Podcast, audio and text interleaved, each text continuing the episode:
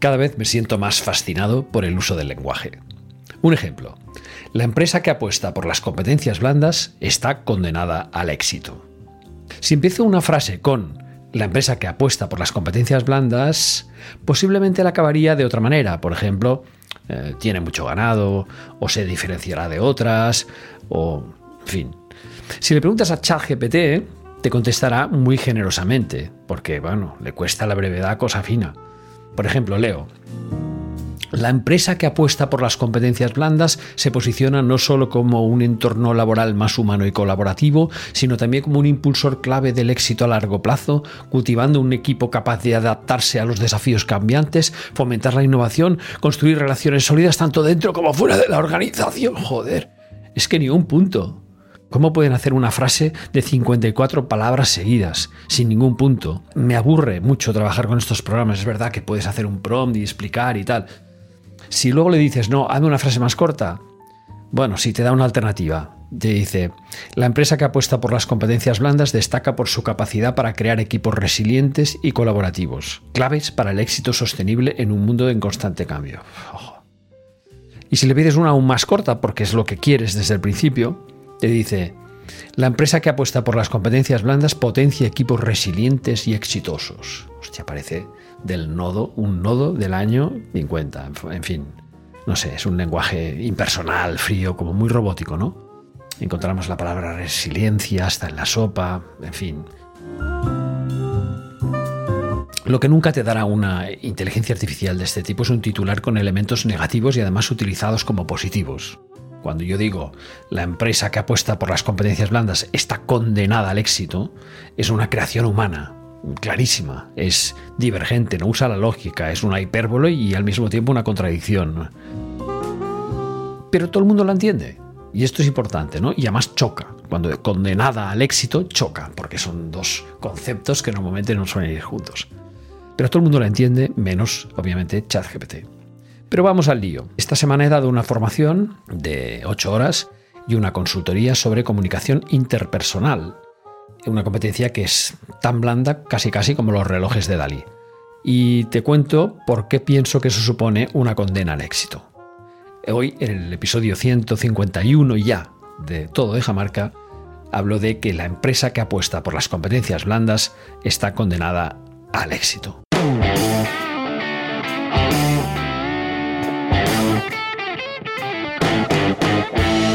Todo de Jamarca es el podcast que te ayuda a descubrir, desarrollar y proyectar tu marca personal. Soy Guillem Recolons, especialista en personal branding y su aplicación en personas y organizaciones. Ayuda a profesionales y empresas a potenciar su reputación, visibilidad e influencia. Soy autor del libro Si no aportas, no importas, conferenciante internacional y colaborador en varias universidades y escuelas de negocio. Bien, las competencias blandas son responsables del 85%, ojo al dato, de los factores de éxito en una empresa. No hace mucho publiqué un podcast sobre este dato que a mí la verdad es que me impresionó mucho cuando lo conocí. De hecho, el dato completo dice que el 85% del éxito viene de las soft skills o de las competencias blandas, pero el 78% de la inversión, ¿dónde va? Adivínalo. A las duras, efectivamente. Y eso impresiona más. ¿eh? La asignación presupuestaria dibuja un panorama que casi casi te diría que atenta contra los factores de éxito. Pero los empresarios siguen emperrados en venga, las duras, las duras, las duras. Así nos encontramos con empresas que tienen a grandes profesionales muy bien preparados técnicamente, pero que no gestionan bien su tiempo, su comunicación, no tienen pensamiento crítico, no se adaptan bien al cambio, no practican la escucha activa, en fin, no son curiosos, su actitud es negativa, poco creativa, son poco empáticos, no se les da bien el trabajo en equipo, en fin, no, no quiero seguir para no aburrir. Pero ¿de qué te sirve tener un ejército de los técnicos que no saben hacer todo eso? Es complicado, ¿no? Justamente esta semana en la reunión, y esto es una anécdota solo podcastil, digamos, en esa formación que tuve de ocho horas me hicieron un comentario, uno de los asistentes dice, bueno, Ayer tuvimos una reunión que fue un fracaso porque reunimos a 15 personas que vinieron desde lejos y los que daban la, reunión, los, los, que convocaron la reunión, no se molestaron en saber que los que venían eran socios de una cooperativa y por tanto pues eran en este caso agricultores con no demasiada formación técnica. Y la formación que les dieron era de un nivel tecnicismo que nadie entendió nada. ¿Cómo se puede permitir una cosa así? Bueno, pues esto precisamente de eso hablo, ¿no? De la falta de soft skills, la falta de preparación, la falta de la mala comunicación, el no escuchar activamente, el no preocuparse a quién voy a hablar, qué preparación tiene, está preparado para escuchar estas palabras técnicas o tengo que hacer una traducción. Y esto pasa tanto en las empresas y hace que se pierda tanto tiempo y se genere tan mal humor en ambas partes, porque los formadores dirán, caramba, pero estos señores no entienden nada y los formados dirán, oiga, mm, ¿de qué nos están hablando? ¿No? Con lo cual, eh, eso no, no podemos permitir que siga pasando. Bueno, voy al grano. Principales competencias blandas del profesional del siglo XXI. Encontrado un gráfico muy chulo en un blog que se llama Ideas Imprescindibles y salen estas 12, yo creo que hay muchas más, pero, pero estoy bastante de acuerdo. Mira, la primera, y no puedo estar más de acuerdo que sea la primera, escucha activa. Estamos casi casi escuchando para contestar, en vez de escuchar para comprender. este es el principio básico de una comunicación eficaz, ¿no? Entonces realmente es imposible comunicar bien sin escuchar activamente. Escuchar para comprender y no solo para contestar. La segunda es pensamiento crítico, que mucha gente eh, piensa que es criticar. No, no tiene nada que ver. Es la capacidad de analizar, de evaluar y de cuestionar la información que nos dan de una manera reflexiva, tomando decisiones fundamentales. Este es el responsable, por ejemplo, de que no envíes una noticia falsa a, a todo tu grupo, a todos tus grupos de WhatsApp. ¿no? Pensamiento crítico significa esto que he recibido ¿Existe de verdad? ¿No existe? ¿Es una manipulación de alguien? ¿Es una noticia de hace varios años que pretenden que pase por actual? ¿Es algo que tiene dogma? ¿Sabéis qué es el dogma, no? Cuando se mezcla opinión con datos, con hechos. Eso es dogma. Y no, una cosa es una opinión y la otra son datos. La tercera es actitud positiva. Y eso es mantener una mentalidad optimista, constructiva, incluso en situaciones que sean complejas, ¿no? promoviendo un ambiente que sea propicio para este crecimiento ah, profesional y personal, por qué no decirlo. La cuarta es curiosidad, que es esta disposición que tenemos a explorar, que me encanta este verbo, a aprender, a descubrir cosas nuevas y conceptos nuevos, fomentando el desarrollo. La curiosidad también está relacionada con la imaginación, con la inspiración. Es como una amalgama de elementos que de momento la inteligencia artificial todavía no está entrando por aquí. Ya entrará, ya entrará. La quinta es capacidad resolutiva, y esto ha existido siempre, que es la habilidad de encontrar soluciones efectivas a problemas complejos utilizando recursos que tengas, es decir, recursos disponibles, no recursos que no tienes, sino recursos que tienes, pero de una manera eficiente.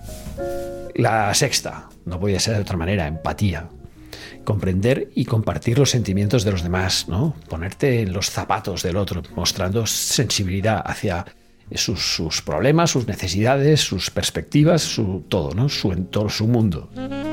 La séptima es autonomía. Esta me gusta mucho porque es esta capacidad de tomar iniciativas y decisiones de manera independiente, asumiendo la responsabilidad de las acciones y el propio desarrollo. Esta palabra me parece muy importante, asumiendo la responsabilidad de las acciones. Muchas veces tendemos a dar la culpa a otro mm, por cualquier cosa que haya pasado. Y quizás sería buena idea, eh, con esta autonomía, intentar corresponsabilizarnos cuando algo no ha ido bien, porque si imagínate que yo tengo un equipo de personas y una de ellas comete un error, el cliente es posible que me llame a mí para quejarse de mí y tiene toda la razón, aunque yo no la haya cometido. Yo tengo la responsabilidad de mi equipo y por tanto tengo que asumir esa parte. Y esto muchas veces la gente no lo tiene claro. Y es, y es complicado porque se genera fricciones. Si yo de entrada digo, oye, lo siento, me hago responsable de este error y vamos a ver si lo podemos arreglar, empiezo con una, forma de pensar honesta, que muestra una autonomía por mi parte y muestra una responsabilidad. Luego, octava, trabajo en equipo. Esta es bueno, una de las competencias que más va a funcionar y en las que hay más problemas normalmente. Aquí las empresas, te diría que es de las pocas competencias blandas en la que están invirtiendo, sobre todo las empresas grandes, es en cómo gestionar bien el trabajo en equipo, que es colaborar de manera efectiva unos con otros, aprovechando fortalezas individuales. Esto, que parece una frase casi casi de ChatGPT, no es ninguna tontería. Aprovechar fortalezas individuales. ¿Qué quiere decir?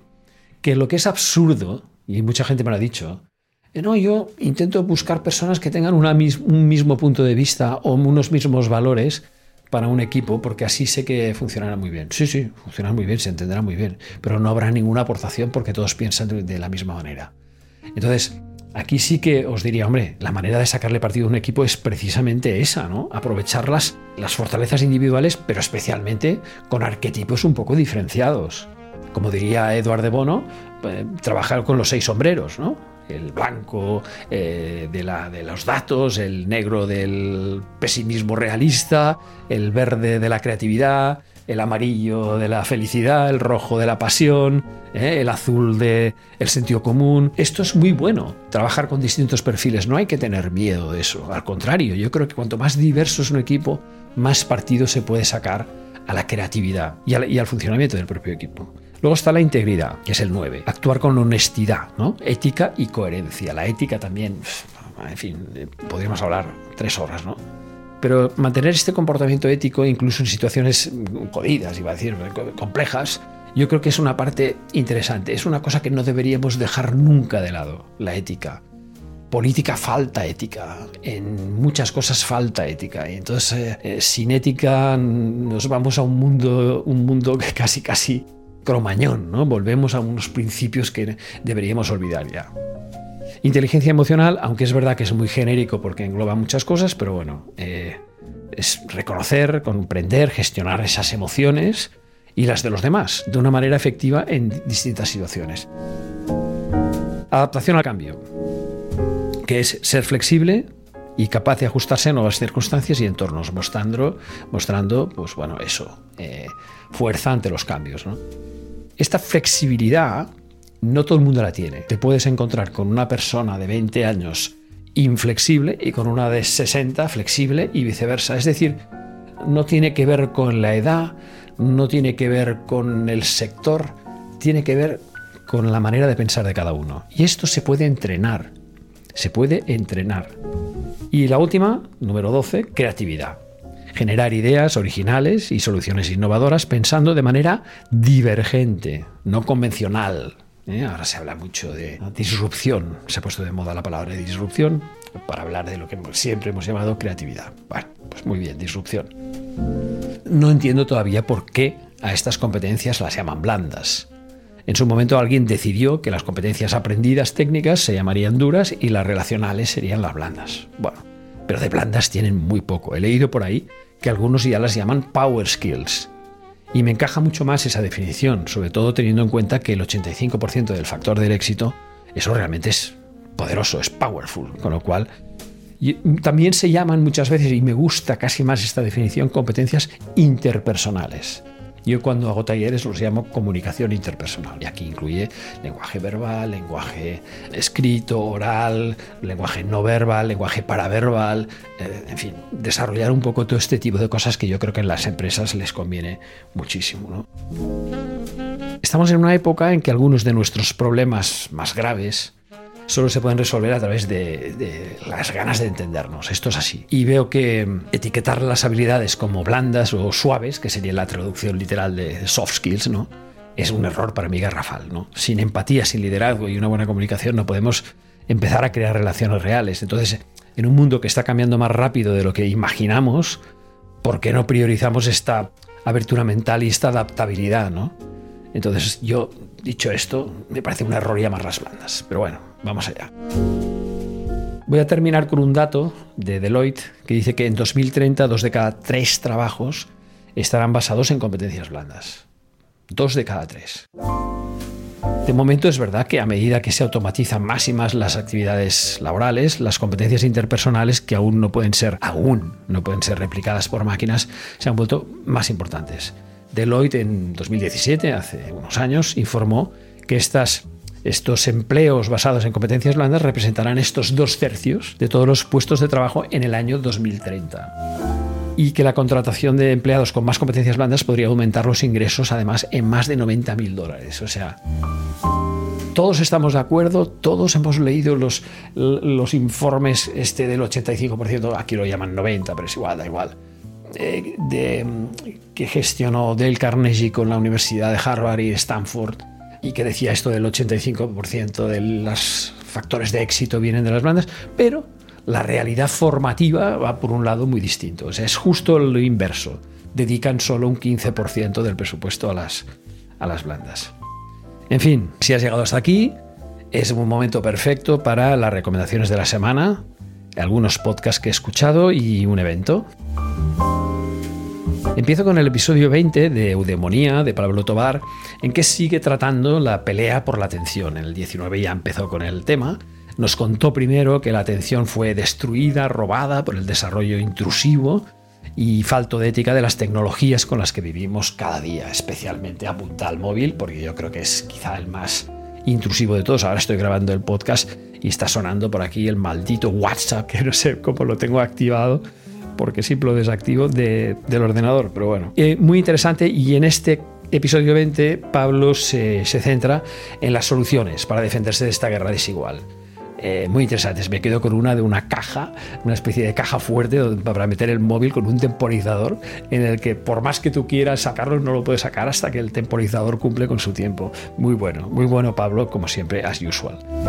Sigo con el 82 de Actualiza Retail en que mi amigo Celestino Martínez pregunta cuál es el punto de partida de la mejora del comercio local y en el que, no puedo evitar mencionarlo, arranca con la historia de George un chico con ilusiones que trabaja en una fábrica y finalmente las ilusiones pudieron más que la cotidianeidad y dejó ese trabajo para tocar la guitarra, que era su gran pasión. No hago más spoiler, solo te diré que era hijo de Harry. Ahí lo dejo.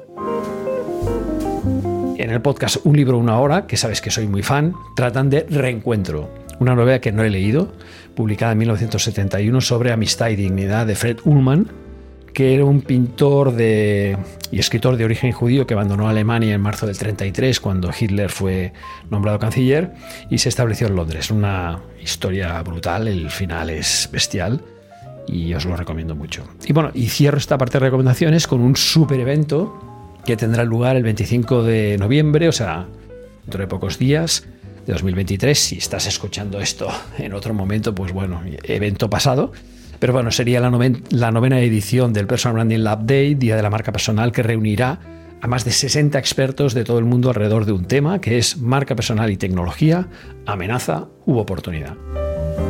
Y para mí es un honor, de verdad, ser coorganizador y compartir toda esta organización con un lujo de equipo espectacular, con Alicia Ro, con Nilton Navarro, Francis García Cedeño, Javier Ayunta, Heidi Mora, Cris Ballester, Eva Larrarte, Aida Mar, Leo Carrión, Luis Fernández del Campo. Yo creo que sin ellos esto no existiría ni, ni, ni loco, ¿no? Os dejo enlace gratuito para ver la maratón de 8 horas que empieza el sábado 25 de noviembre a las 11 de la mañana, hora española. Bueno, espero que te haya gustado este episodio 151 de Toda la Marca, que por cierto he grabado de pie, es el primero que grabo de pie, siguiendo las recomendaciones de Julian Treasure, que es un especialista en voz, que dice que cuando estamos de pie tenemos el diafragma bien colocado y nuestra voz tiene un poquito más de potencia. No sé si has notado algo, pero bueno, lo estoy grabando de pie. Espero que te haya gustado el 151 todo Jamarca sobre la fuerza de las competencias blandas, que de blandas no tienen nada, y que también te he recomendado tres podcasts y un evento espectacular y único para la marca personal como es el Personal Branding Lab Day. Si quieres saber más sobre personal branding, te invito a visitar mi página web, guillemrecolons.com, donde encontrarás entrevistas, artículos, cursos y más, y desde donde podrás contratar y contactar conmigo si te interesan conferencias, formación, consultoría. También puedes seguirme en LinkedIn, Twitter o Instagram donde comparto contenido sobre personal branding y su aplicación en personas y en organizaciones. Si te ha aportado este podcast, te invito a suscribirte y a compartir el episodio. Si te apetece, estaré cada fin de semana contigo. Feliz semana, te envío un fuerte abrazo.